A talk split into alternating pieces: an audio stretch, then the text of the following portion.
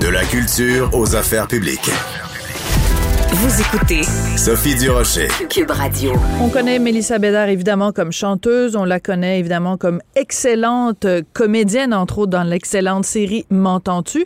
Mais Mélissa Bédard ajoute une nouvelle corde à son arc, co-animatrice d'une série documentaire à la télé. Elle co-anime avec Christine Morancy une excellente série qui s'intitule Je t'aime gros. Et ce sera disponible dès le 16 novembre sur la plateforme Vrai. Mélissa Bédard est au bout de la ligne. Bonjour Mélissa. Bonjour Sophie, ça va bien? Ça va très bien. J'ai regardé deux des épisodes de la série. Euh, je trouve que ça soulève des questions extrêmement intéressantes parce que on s'interroge sur tous les préjugés, tous les stéréotypes qu'il y a envers les personnes grosses et je suis euh, très contente qu'on nomme les choses. On parle pas de personnes en surpoids, on, fait, on tourne pas autour du pot. On appelle les gros et les grosses des gros et des grosses. Est-ce que c'était important pour toi qu'on nomme les gens de cette façon-là?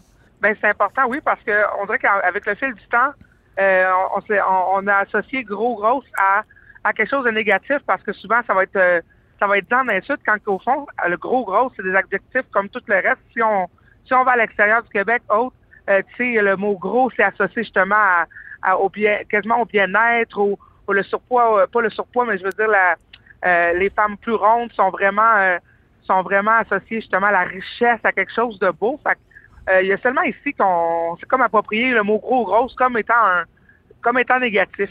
Fait ah oui? veut redonner aux gros, hmm. on veut redonner aux gros puis aux grosses, ben leur, les mots, puis on dit les vraies choses. OK. Tu penses vraiment qu'au Québec, c'est différent, par exemple, de, je sais pas, moi, en Ontario, en France, en Suisse, en Belgique, ou euh, tu penses vraiment que c'est juste au Québec qu'on associe le mot gros à quelque chose de négatif? Ben peut-être pas seulement au Québec, il y en a ailleurs aussi.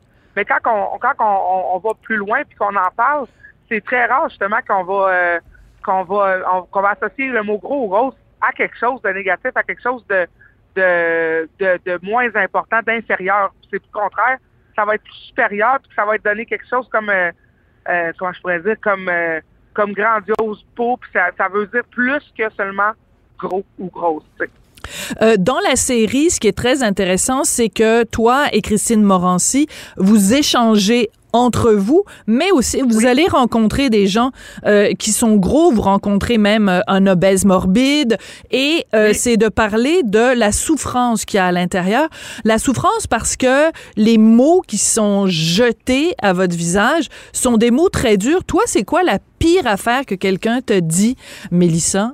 Oh mon Dieu, la pire affaire, c'est pour moi, c'est c'est pas nécessairement toujours les mots, c'est de c'est la première impression, c'est de juger quelqu'un sans le connaître. Puis ça m'est arrivé souvent de remettre des gens à leur place sur les réseaux sociaux parce qu'on dirait qu'avec les réseaux sociaux aujourd'hui, c'est encore pire.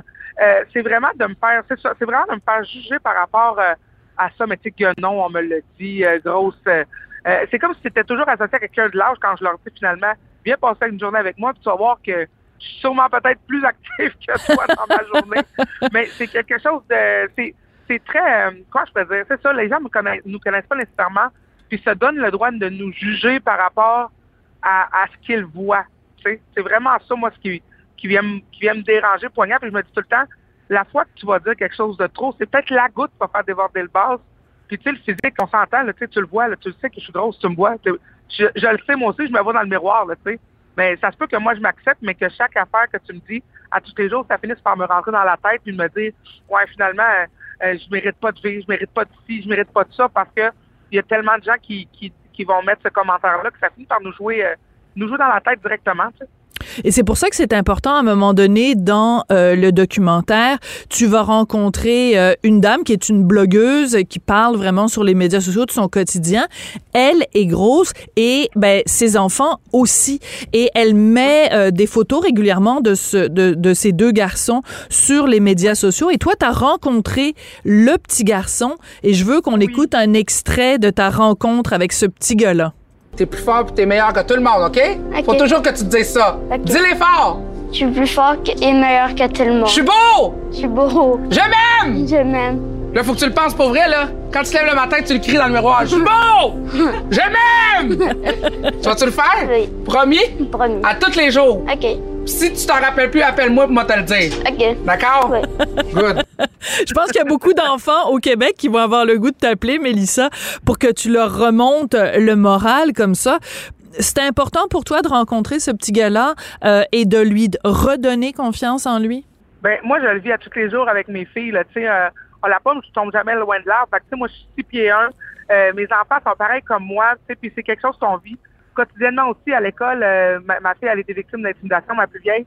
Puis, tu sais, je sais comment essayer de la remonter le moral. C'est sûr que quand c'est ton enfant, c'est plus difficile parce que là, tu sais, pour elle, elle, elle mais là, toi, t'es ma mère. Là, tu sais, c'est ça, comme ça que je suis belle, mais tu sais, je le pense sincèrement. Tu sais, qu'est-ce que je te dis, fille? Que, euh, quand je suis arrivée avec ce petit gars-là, sa mère me l'a présenté, j'ai complètement flanché. Je me suis dit, OK, faut que je, faut que je fasse à ce moment-là comme si j'étais avec mes enfants à moi, pour lui remonter le moral, puis justement faire en sorte que qu'ils comprennent que c'est pas euh, ce qui- ce qui- ce qu'ils voient dans le miroir le, le définit pas, puis surtout que les autres n'ont pas de se mêler, ils n'ont pas, ils pas à se mêler justement de, de, comment lui après ça il, finit par vivre sa parce que quand tu prends jeune, jeune, jeune, euh, ça laisse des séquelles, puis ça peut laisser des séquelles jusqu'à très, très, très longtemps. Euh, mais tu sais, sa mère fait un travail formidable, puis c'est de là que tu veux montrer tes enfants, tu es fier de tes enfants. Quand il arrive des choses comme ça, tu veux te, lim- tu te limites, là, tu t'arrêtes parce que tu dis, bon, ben, un, un jour, il va être capable d'aller sur Internet puis voir les commentaires, puis tout Mm. ça.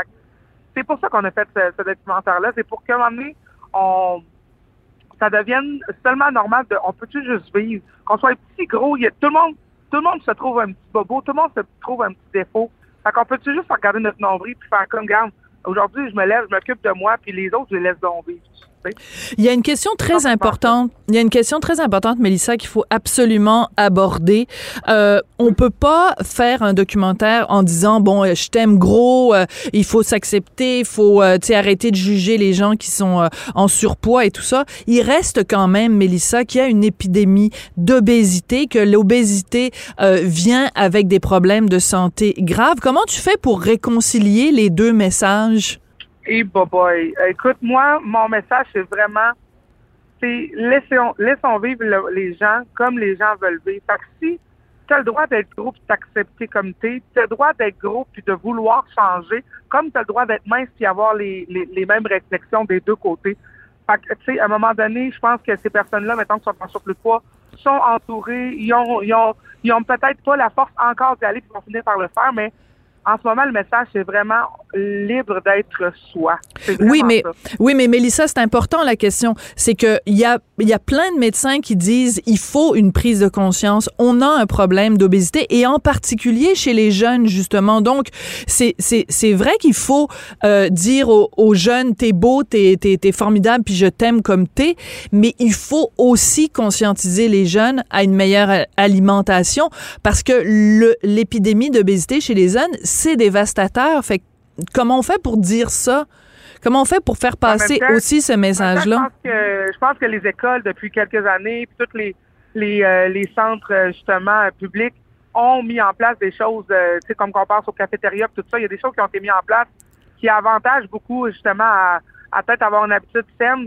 Euh, tu sais, on nie pas que c'est bon de manger des fruits et des légumes, mais ça veut pas dire que la personne qui est obèse, que si elle se met, tu sais, on- pour ma part, je prône pas nécessairement les régimes. Je, je, prône une bonne hygiène de vie, mais pas nécessairement un régime. Là, c'est, pas- c'est pas fait pour tout le monde.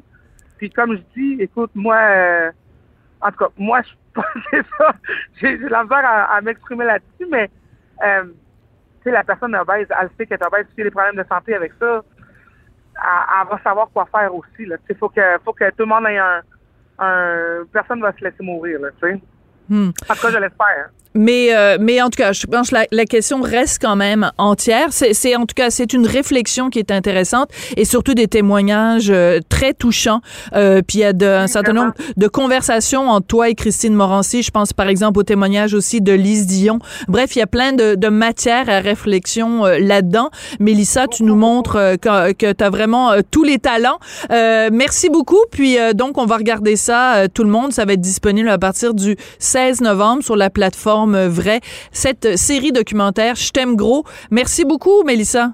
Merci beaucoup, Sophie. À Merci. bientôt. Bye bye. Alors, l'émission est terminée. Vraiment, je suis encore euh, ébranlée par le témoignage de mon amie Marie-Vien euh, et ce témoignage, donc, euh, sur les conditions euh, assez sordides dans le CHSLD où sa sœur euh, est hospitalisée, où sa sœur vit. Hein, CHSLD, c'est un milieu de vie. Euh, merci beaucoup à Jean-François Paquet d'avoir été là aujourd'hui à la mise en onde, à la réalisation. Merci à Florence Lamoureux à la recherche. Et vraiment, elle a fait un boulot extraordinaire, Florence. Et ben, je vous souhaite une super belle fin de semaine j'ai très hâte de vous retrouver lundi.